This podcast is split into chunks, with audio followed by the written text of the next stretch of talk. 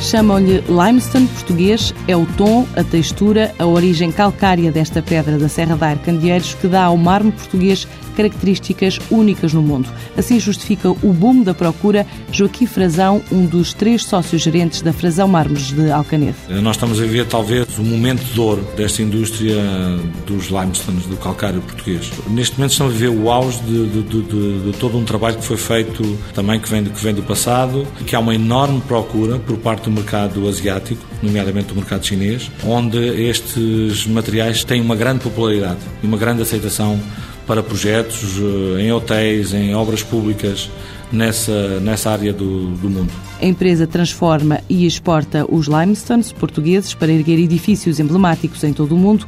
Exemplos não faltam, nem mesmo em Miami, Rio, São Paulo, Madrid ou Nova York. A sede da Goldman Sachs em Nova York eh, tem eh, aplicado os nossos calcários portugueses portanto que é uma, é uma referência é muito importante. Depois, há bons trabalhos feitos em obras públicas, em edifícios estatais na Suíça, em França, sobretudo no sul de França. Uh, especificamente, não lhe posso uh, talvez dizer. Uh, há, um, há um que é também muito emblemático, que é o, o Polo Universitário de Robótica e Tomótica em Madrid um grande projeto de referência dos limestones portugueses, mas eles são inúmeros pelo mundo inteiro. Na última década, a empresa deu o salto para o exterior, hoje vende para os cinco continentes. O Brasil representa 35% das exportações, logo seguido do Japão, a Europa e a África.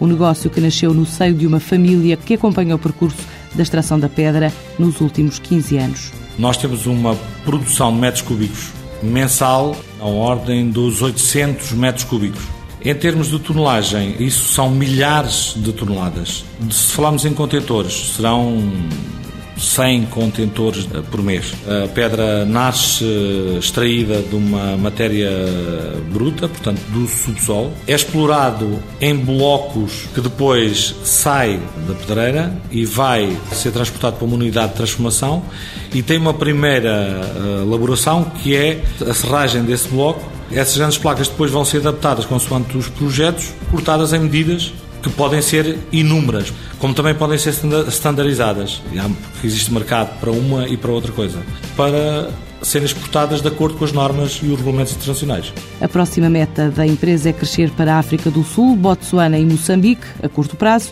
e para o Magreb, a médio e longo prazo.